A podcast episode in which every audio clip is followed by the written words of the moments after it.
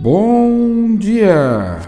Estamos aqui então no terceiro episódio dessa sequência que nós estamos falando especificamente sobre essas doenças provocadas por esses arbovírus que estão são transmitidas pelo mosquito, a Aedes aegypti, etc. Bom, então o que, que nós temos aqui? Nós temos aqui algumas patologias que eu já classifiquei e que de repente vocês têm que estar enfocados todo mundo conhece na dengue, conhece na febre amarela, conhecem as doenças com chikungunya, que vem lá da Venezuela, mas não é da Venezuela, é lá da, lá, lá da Ásia, da África, do Nilo. É, vocês conhecem também, ou não conhecem, né? A febre equina da Venezuela. Olha só que interessante, hein? Equina da Venezuela. É, vocês, então, tendo essa visão, tem aqui essas outras febres, por exemplo, a febre do Vale do Rift, né? ou do oeste da, do Nilo, que são todas causadas por grupo C, tá? Grupo C dessas viroses. Para que, que interessa a vocês? Muito pouco. Vocês têm que entender que todas elas vão se manifestar para nós, ou para vocês, ou num grau de maior ou menor é, noção dessas, dessas, desses sintomas, como se fossem gripes. E como o povo está douto, esperto com essa história de gripe, que muitas vezes não é só gripe, fica todo mundo apavorado com o tema gripe, certo? Porque é muito parecido, sabe? A febre amarela, por exemplo, vai trazer o que de sintomas para vocês? Vai trazer febre, prostração, náuseas e vômitos. Mas ela tem uma característica diferente da dengue, essa febre amarela. Ela mexe muito com a questão urinária. Então o paciente tem é, a frequência urinária muito diminuída, semelhante a uma insuficiência renal, chega a ter até a, chega a ter a, a beira de não fazer xixi. Isso é muito perigoso e muito alarmante para o médico. Né? Incrível que pareça, nessa febre você vai ter uma baixa do pulso, que é a coisa que o médico vai detectar. Mas vocês também podem detectar isso. Pega o pulso, né? Tem uma febre muito alta com pulso alto. É estranho.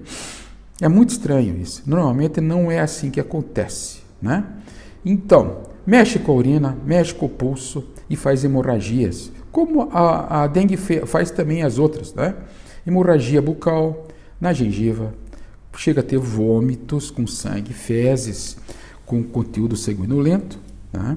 E, de repente, o trabalho qual que é? Leva ao hospital e nunca deixar de pensar que vocês têm que pedir um exame para verificar, seja imunológico ou não, se existe, além de essas outras patologias que a gente tem pesquisado, a Covid, é, dengue, é, febre amarela, tal, se, tem que estar atento para essas viroses que advêm desse processo de contaminação por esses mosquitos. Porque afinal de contas o mosquito é mosquito, né?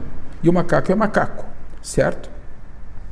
Então, o Aedes aegypti está por aí, Aedes aegypti está por aí, tá?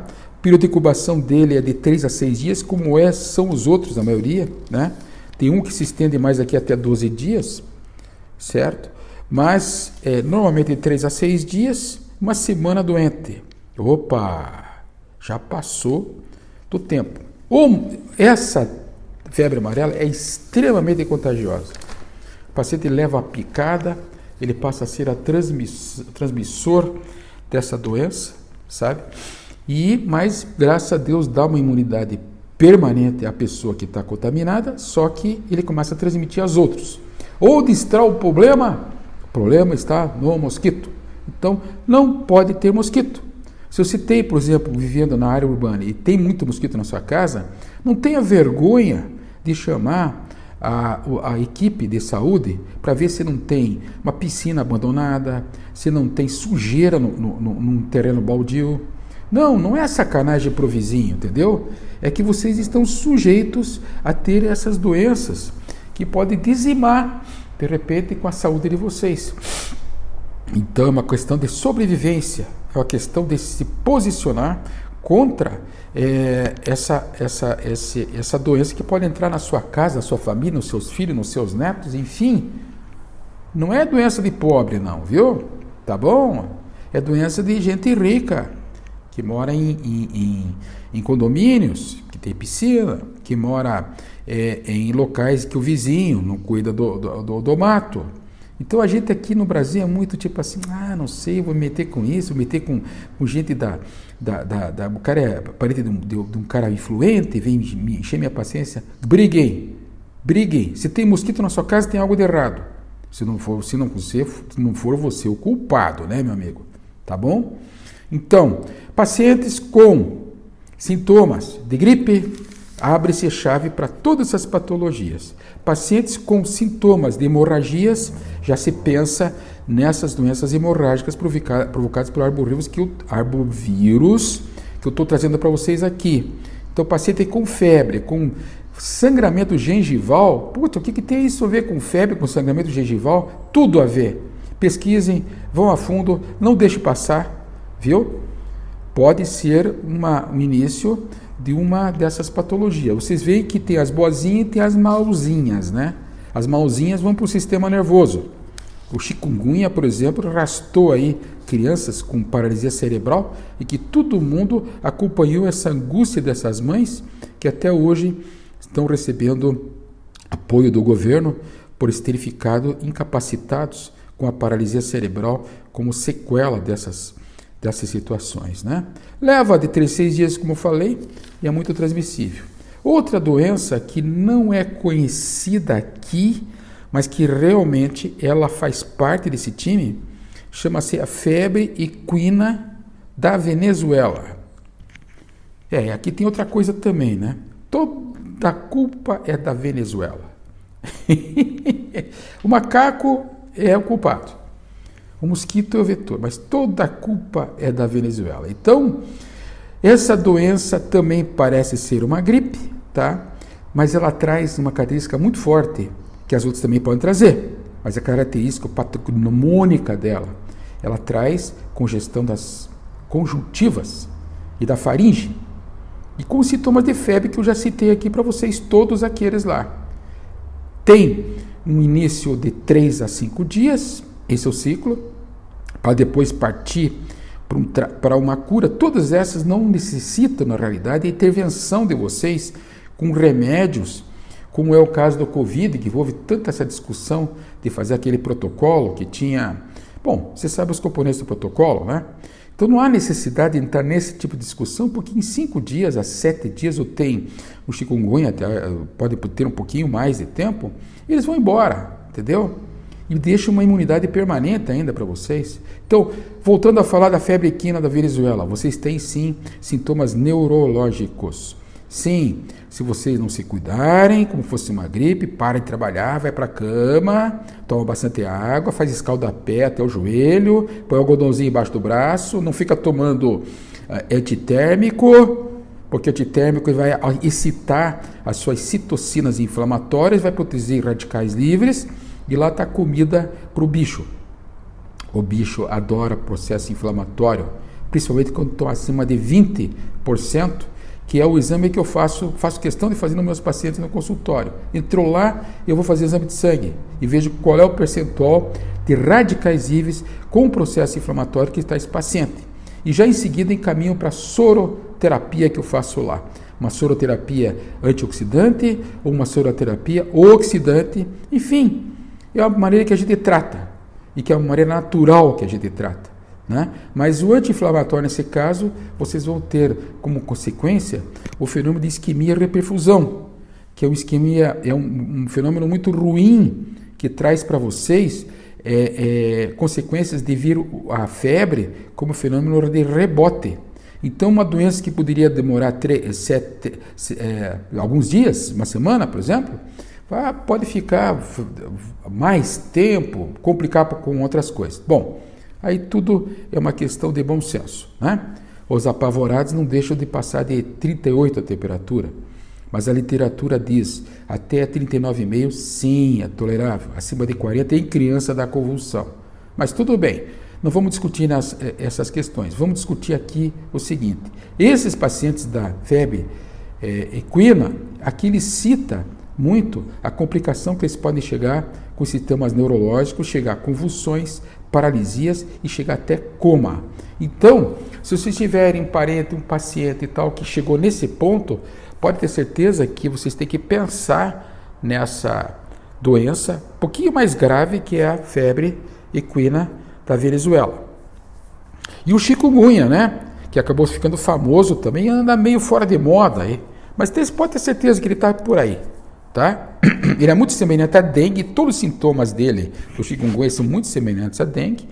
Dor de cabeça, dores articulares, dores nos músculos, cansaço, fraqueza, náuseas, vômito, conjuntivite, olha aqui de novo, e fotofobia, olha aqui de novo. Então, vírus, vírus faz isso, entendeu? Tá. Só que aqui tem uma característica da chikungunya. Ela tem, faz lesão de retina e pode fazer cegueira, tá?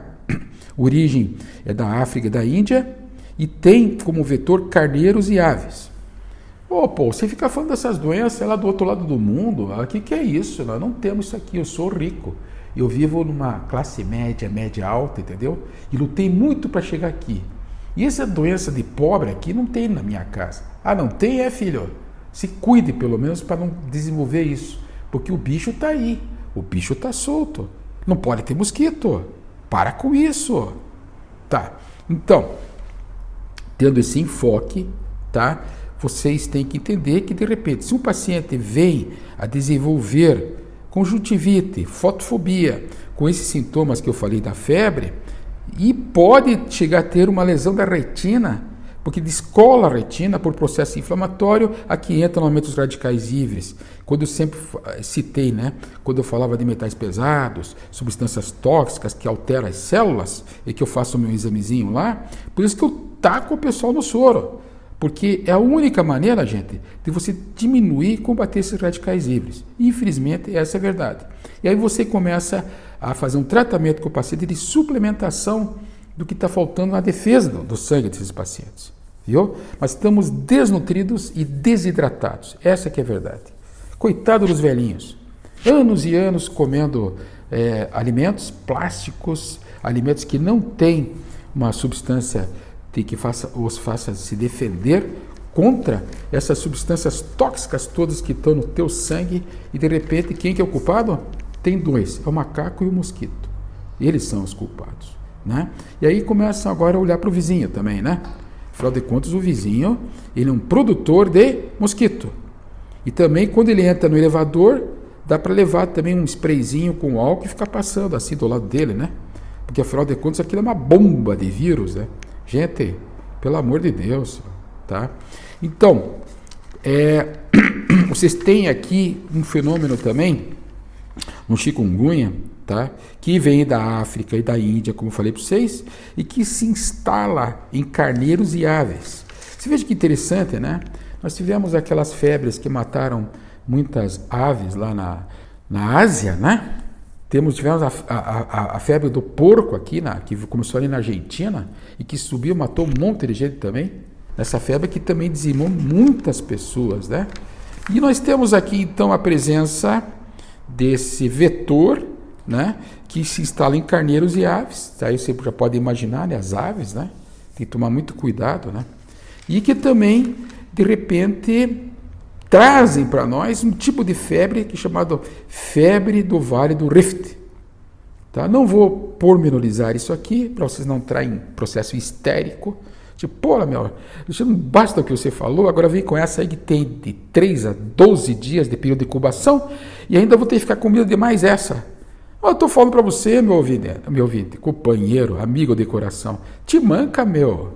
Vai mudar teu terreno doentio. Para de produzir é, radicais livres para o processo inflamatório crônico, que se agudiza e que os bichos vêm se alimentar disso. Citocinas inflamatórias e etc. Viu? Tá bom. Então agora eu vou encerrar esse podcast, tá? Para a gente de repente é, nos outros podcasts dar uma continuidade desse tipo de raciocínio aqui, né?